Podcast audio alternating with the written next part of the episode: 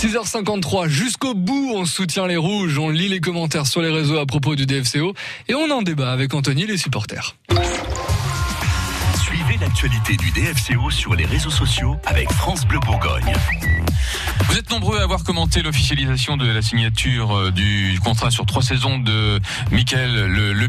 La, plupart euh, sont de nature à lui souhaiter la bienvenue. Hein. D'autres sont plus sceptiques et ont cessé de croire en l'homme providentiel. Michel, par exemple, euh, surpris qu'Auxerre l'ait laissé partir.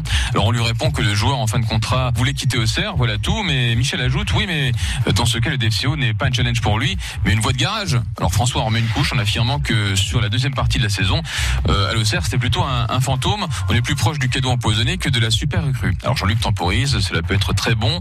Dans ce cas, en changeant la défense complètement pourrie avec un bon meneur de jeu et un gardien chevronné, on peut peut-être être dans les cinq premiers. Ou alors ça peut être aussi un, coup à la gourcuf. Bon. Et vous? À votre avis, est-ce un bon plan ou un mirage euh, qu'on en a beaucoup euh, eu cette année avec ces joueurs qu'on nous a survendus lors des mercatos L'arrivée de, de Le Bihan, euh, Alex et Maureen, plutôt une bonne nouvelle sur le papier, je pense, oui. Mais ah, sur, sur, le papier, complètement une bonne nouvelle. Après, oui. bien sûr, on n'est pas à l'abri d'une saison, d'une saison pourrie d'un joueur.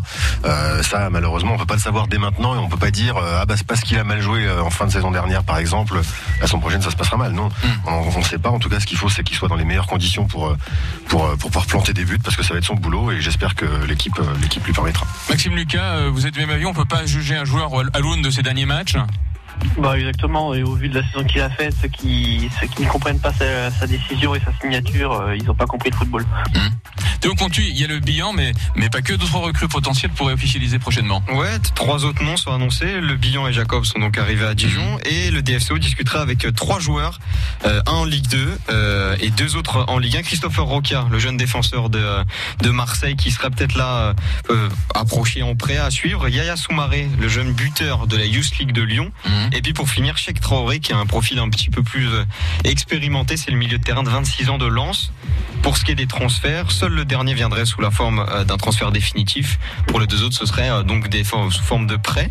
C'est à suivre, mais c'est quand même intéressant quand on sait que le DFCO s'active en ce début de saison et veut partir le plus tôt possible avec son groupe de la saison prochaine. 100% DFCO, 18h-19h, tous les soirs sur France Bleu Bourgogne. Et rendez-vous donc tout à l'heure à partir de 18h. On va à nouveau débattre hein, de ce début de mercato. C'est sur France Bleu Bourgogne que ça se passe évidemment et c'est une exclusivité.